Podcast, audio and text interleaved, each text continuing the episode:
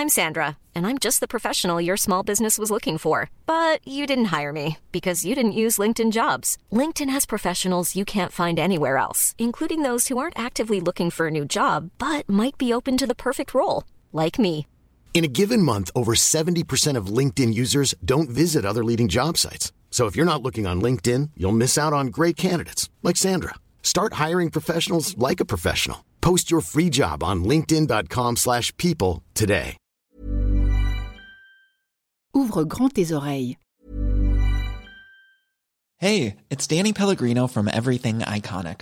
Ready to upgrade your style game without blowing your budget? Check out Quince. They've got all the good stuff, shirts and polos, activewear and fine leather goods, all at 50 to 80% less than other high-end brands.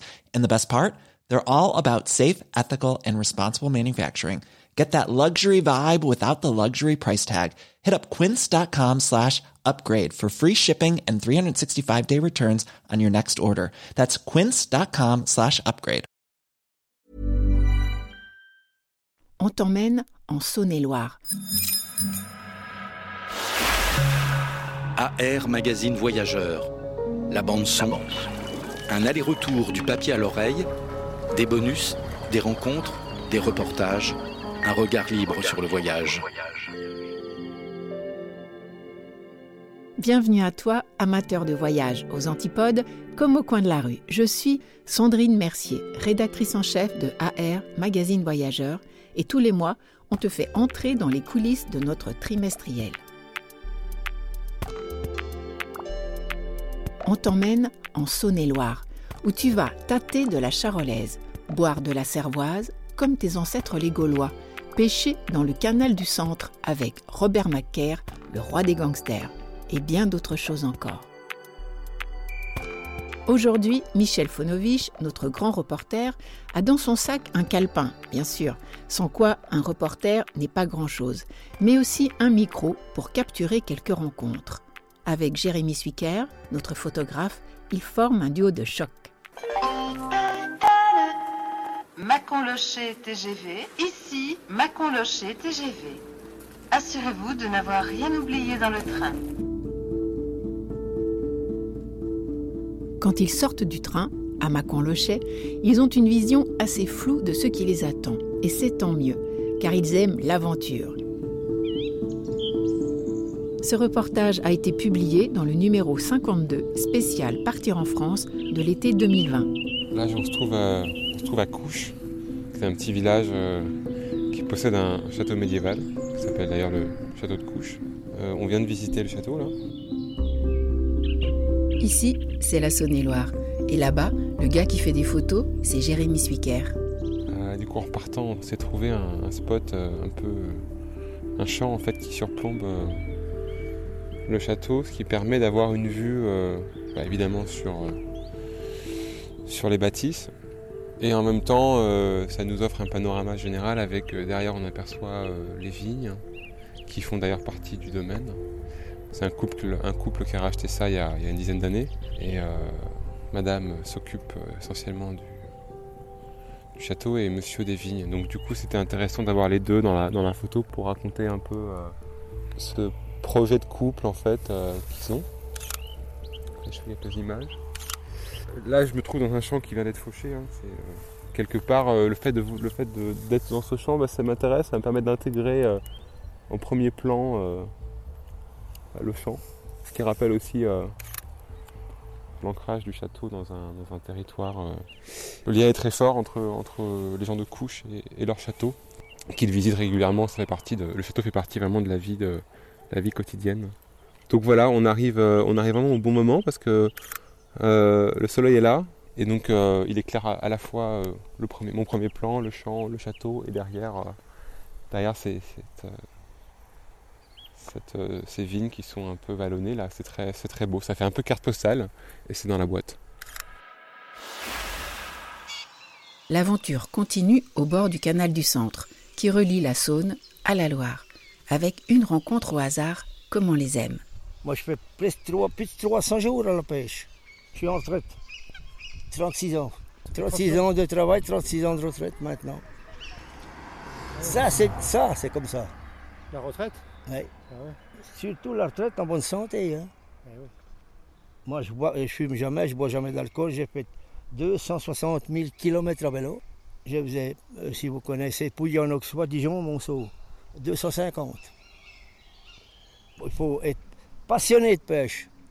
Il ne faut pas aimer la pêche. Il faut, pas être, faut être passionné. Vous serez- vous- mon épouse est là.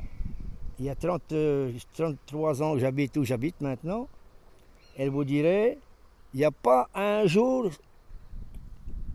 que je ne l'ai pas vu après ses Gaules, ses lignes.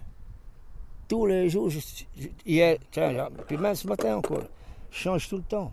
Ça va, ça l'embête pas votre femme que vous soyez toujours à la pêche? Ah non, parce que ma femme, elle était, était, disons, elle a des ennuis avec son premier mari, et puis elle en a pas avec moi. Ah, Vous êtes un mari modèle. Ah, Je vous le fais pas dire. C'est pour ça que mon épouse, elle, elle était mal tombée, et puis bien après. J'aime tout le monde, aussi. Non, mais là, il y a. Là, il y a. C'est un département qui a le plus de, de, de flotte pour les pêcheurs. Il y a le canal qui fait 112 km. Il y a la, il y a la Roue, la Grône, la Conce. Dans la Seille. Dans la Seille, un affluent de la, de la Saône. Ah ben moi, si je vais dans la Roue ou dans la Grône, là, je prends 500 poissons dans l'après-midi. 505 poissons. Le record Mais Qu'est-ce que vous en faites des poissons? Ah, Vous les lâchez à chaque fois oui, parce que tous les gens à qui je les, les donnais sont morts. Parce que j'avais 22 clients pendant moment quand je travaillais à la centrale. Vous l'avez peut-être vu la centrale, non, Non, Vous l'avez pas vu là-bas. Si vous suivez, vous allez, Ouais. vous allez où après? Tiens, Là, on va à Monceau. Là, ça, c'est ce que c'est ça? Un chat. Ouais. Ah, c'est un chat. Oui. Tu vois, rien, rien- rien que la touche, je sais que c'est un chat. Si je prends ça, c'est qu'il n'y a pas de gardon. Parce que ça, ça fait fuir les autres. Ça fait fuir le poisson blanc. Est-ce que lui, il chasse le poisson Il, il les bouffe Ah ben non, non, mais l'au- l'autre poisson, il n'aime pas. Alors là, parce que j'ai l'autopsie, vous n'avez jamais vu une autopsie de poisson, vous, les gars? Il faut que je trouve ce qu'il faut. Je- tu vois, je n'étais même pas prêt encore quand vous êtes venu. Ah, vous allez assister à... Les gardons, ils l'ont là, l'hameçon. Mais eux, là, ils l'ont dans le fond du... dans- ils ont l'ont dans le ventre, hein, même. Comme dit l'autre, il n'y a qu'à pas mordre, hein. Tu vois, l'hameçon est, est parti. Bon, merci Robert. Comment? Robert Macaire. T'as connu Robert Macaire? Roi des gangsters.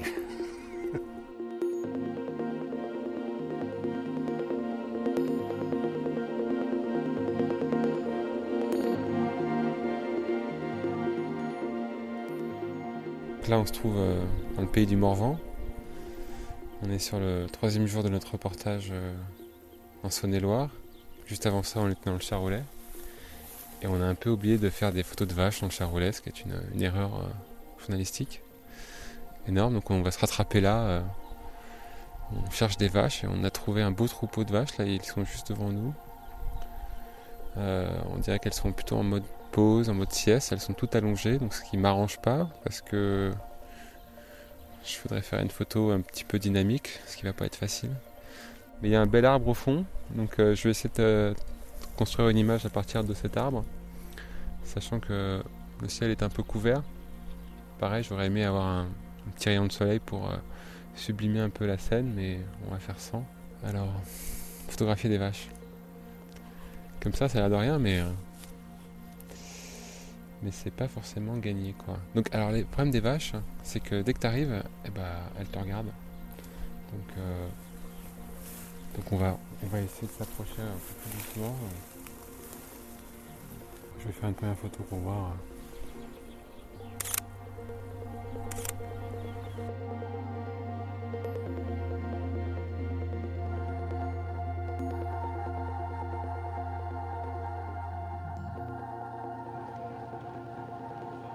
Reste dans le Charolais où broutent de magnifiques charolaises sans penser au lendemain. Aujourd'hui c'est mercredi, jour du marché aux bovins à Saint-Christophe en Brionnais. dont la création remonte au XVe siècle.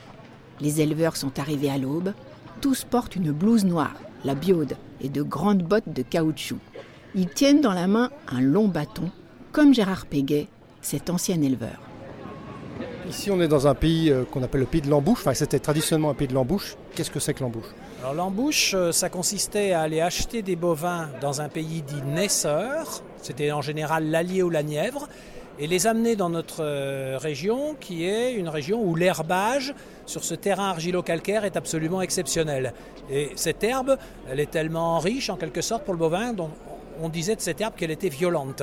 En fin d'année, quand le, bovin était déclaré gras, hein, mais gras dans le bon sens du terme, c'est-à-dire bon à manger, le bovin était amené sur ce marché de Saint-Christophe-en-Brionnais pour pouvoir euh, le vendre. Et après, il, bah, allait à l'abattoir. Leur bouche traditionnelle, euh, c'est presque terminé. Effectivement, les gens, ils sont surtout éleveurs, hein. c'est-à-dire que on est devenu pays naisseur, surtout après les années 1960, lorsque des, Italiens, des Belges surtout, sont venus nous acheter de jeunes bovins, et notamment ce qu'on peut, appeler sur un plan général le broutard. C'est le veau qui, tout en continuant d'être avec sa mère, commence à brouter de l'herbe. Mais normalement, c'est le broutard, c'est le mâle et la laitonne, la femelle. Et donc, comme il y avait cette clientèle nouvelle, nous sommes devenus à notre tour pays naisseur la race charolaise, elle reste quand même la race euh, la plus importante dans le monde. Ah dans le monde. Et si je prends sur le marché de Saint-Christophe, sur l'année dernière, sur l'ensemble des bovins qui sont passés, 70% étaient de race charolaise. Donc ça veut quand même dire que bah, ça reste heureusement la race dominante et nous sommes le premier marché de race charolaise en France, quoi, bien sûr, de loin. Mais maintenant, on a un peu plus de vaches limousines, d'Aubrac, de, de Salers, etc., qui viennent un peu compléter, sans parler de tous les croisements.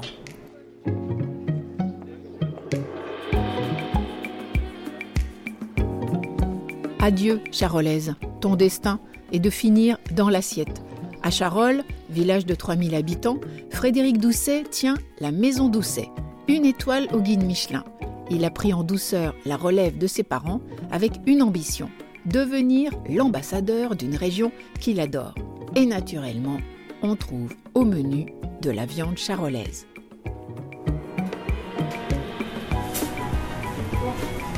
grammes, on la cuit euh, au beurre Là, on fait une entrecôte pour deux personnes, par exemple, dans le menu dégustation. Je mets toujours un morceau de gras quand même parce que le client il aime euh, manger le gras.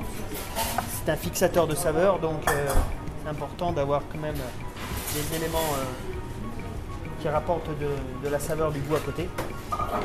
Et puis, on sert ça avec un condiment herbacé.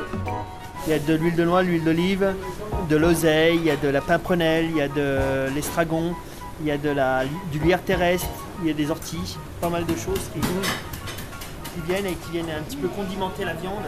La viande, ben, c'est tout. Euh, nous, on travaille avec une boucherie, euh, la boucherie Gessler, depuis au moins 25 ans. C'est des gens qui viennent acheter euh, les bêtes à Saint-Christophe-en-Brionnais. Ils sélectionnent les, vaches pour nous. C'est des vaches qui ont généralement 4 à 5 ans, qui ont vélé une ou deux fois. Et ils savent vraiment, ils ont notre cahier des charges, ils savent ce que l'on attend on arrive à quelque chose de, vraiment tendre, de goûteux et bien persillé et la viande qui se vide de son jus et qui naturellement est sublimée à, la cuisson.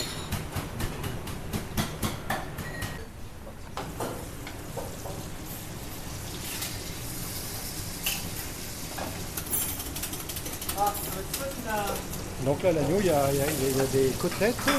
Voilà. Et le, morceau à côté, c'est La côte filet, c'est la selle c'est là, et puis les côtes sont au-dessus. quoi. D'accord.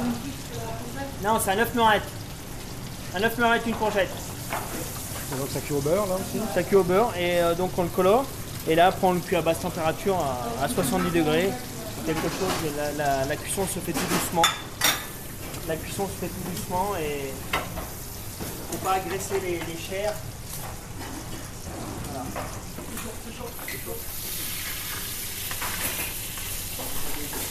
C'est comme un, sportif, c'est de l'entraînement tous les jours. Il y a des réflexes qui sont automatiques. Et on est là, on a une concentration. Euh, tout le monde joue sa partition de son côté. Euh, il y a des gens qui sont au garde-manger, qui font les apéritifs. Et les pâtissiers, euh, l'entremet où font les légumes. Et puis euh, ici, on fait la viande et le poisson. Et chacun a sa mission, chacun sait de quoi il, il en est pour euh, effectuer le service. Et c'est un peu militaire, forcément, de, respecter des, ordres.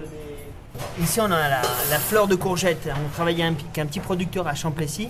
Et on en a également dans notre jardin la fleur de courgette qui est farcie de courgettes, un sorbet à l'estragon et une tarte à la courgette. Avec une écume d'estragon qu'on va venir entourer euh, la fleur de courgette pour sublimer euh, ce, ce produit. Et là, voilà, les œufs de mon père. Voilà. Et C'est un plat qui euh, on trouve euh, la, la recette de l'œuf en morette, le jaune d'œuf à l'intérieur avec la duxelle de champignons, le lard fumé, le- l'échalote au vin rouge, le pain. Et on va venir dessus mettre une, de, de champignons de Paris. Et à côté de ça, on sert une belle sauce vin rouge, sauce morette. Alors vous avez le champignon cuit, vous avez le champignon cru. Et euh, ça, c'est un plat qui marche très fort et qui est régional et revisité par la même occasion. Allez, on enlève s'il vous plaît, table 12.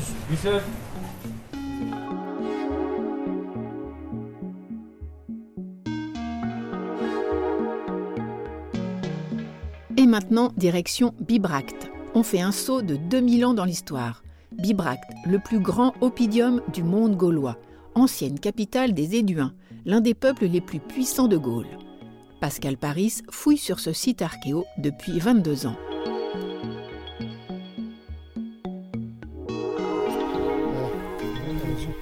22 ans sur le site alors. 22e campagne de fouilles qui commence. Et jamais lassé Bon, jamais, toujours, euh, toujours motivé évidemment, puisqu'on fait des choses très différentes. C'est jamais la même chose. L'archéologie, ça reste, voilà, ça reste euh, inattendu, euh, même s'il y a des programmes de fouilles on- et, qu'on a une petite idée de la ville, c'est toujours, c'est toujours nouveau. Quoi. Il jamais, euh, ça se renouvelle tous les ans. Quoi. À l'intérieur des bâtiments, c'est pas du tout ce qu'on va trouver. Donc on peut très bien avoir une très bonne surprise avec des choses très bien conservées auxquelles on ne s'attend pas du tout.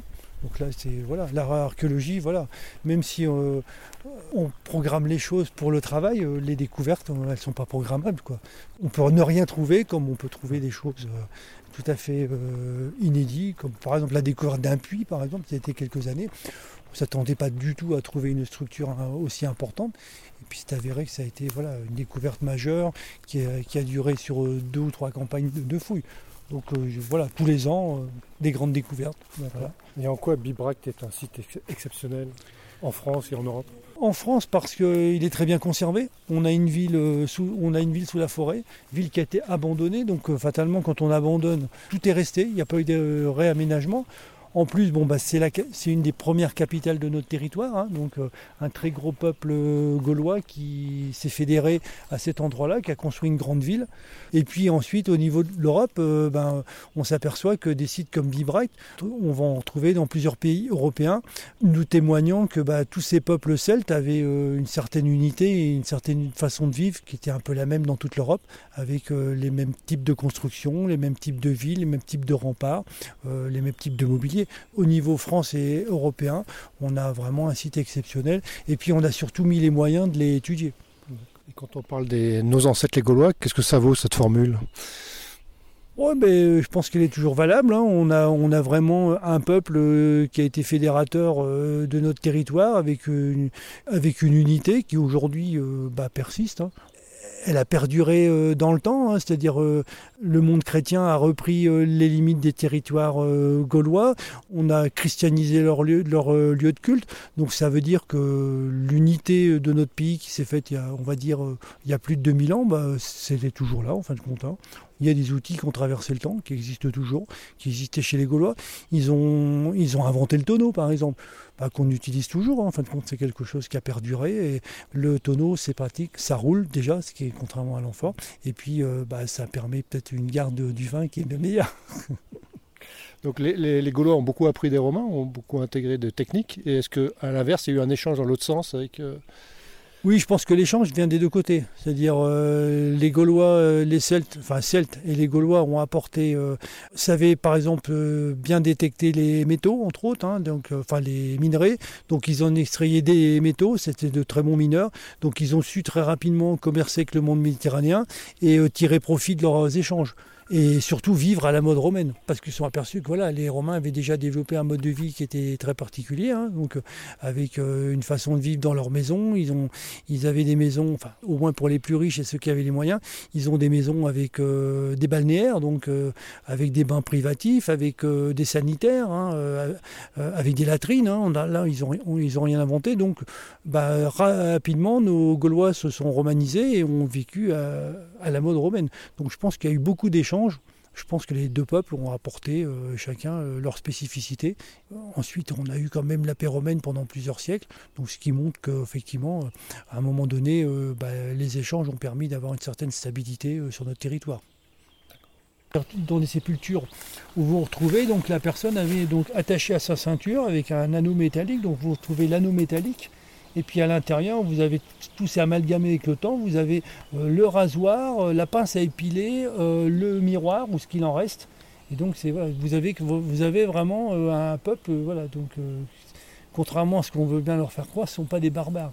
Et de toute façon, chez les Celtes, vous avez des gens qui sont en parfait état de santé, c'est-à-dire vous avez des gens qui sont aussi grands que nous, voire plus grands que nous, donc ça veut dire qu'ils sont bien nourris. Donc euh, vous n'avez pas des gens petits, chétifs, euh, comme ça peut le faire à certaines périodes médiévales où il y a des grandes épidémies, il y a des grandes disettes où les gens ne mangent pas. Vous avez des gens euh, qui en règle générale sont très costauds. Donc s'ils sont costauds, c'est qu'ils sont bien nourris. Et s'ils sont bien nourris, c'est qu'il y a une économie. Parce que voilà, ils ne vivent pas en, récoltant des champignons. Ça veut dire qu'il y a une agriculture qui fonctionne. Ça c'est important. Donc vous avez des gens en bonne santé. Après avoir arpenté le site archéologique de Bibracte, si tu ressens une petite faim, file au resto Le Chaudron, juste à côté du musée, pour un festin gaulois. Cochons et cervoises sont au menu. Pas avec tes mains. Donc là, on mange gaulois, mais on mange pas du sanglier. Ça me paraît bizarre. Non, c'est du cochon domestique. Voilà, parce que les Gaulois connaissaient l'élevage. Comme euh, voilà, donc ils avaient tous les animaux qu'on connaît actuellement, mais sous forme d'élevage. Par contre, souvent les animaux étaient petits. On s'est aperçu de ça en étudiant euh, bah, euh, la faune de l'époque.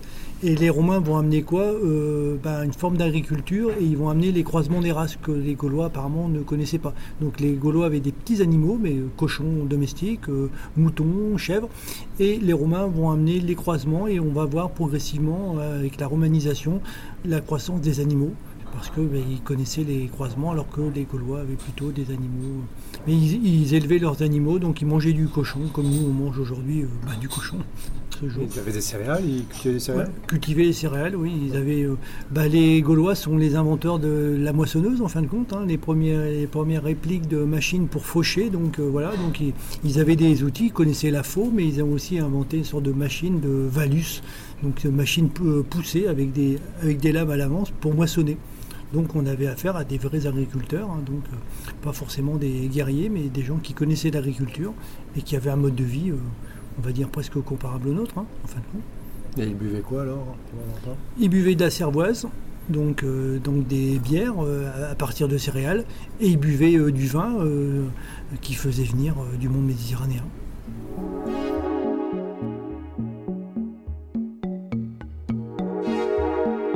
Si la Saône-et-Loire te tente, quelques infos pratiques. C'est beau toute l'année, vallonné, avec des charolaises qui broutent en toute saison. Passage obligé à la maison Doucet, à Charolles, pour se régaler. Il y a aussi la vallée de la céramique et Montsolimine pour comprendre l'histoire industrielle de la région. Et n'oublie pas que nous sommes en Bourgogne du Sud, avec des mercurets à déguster au château de Chamiret par exemple, ou des côtes du Bouchois à la cave de Mazenay, L'appellation est encore confidentielle, mais elle mérite vraiment le détour. Alors, qu'est-ce que tu attends? Pour découvrir la Bourgogne du Sud, va sur le site destination Il est très bien fait. Ce reportage a été publié dans le numéro 52 spécial Partir en France de l'été 2020. Un reportage signé Michel Fonovich et Jérémy Swicker pour les photos. Retrouve AR, magazine voyageur, sur ar-mag.fr et sur tous nos réseaux et dans les kiosques, bien sûr. À bientôt pour de nouvelles aventures.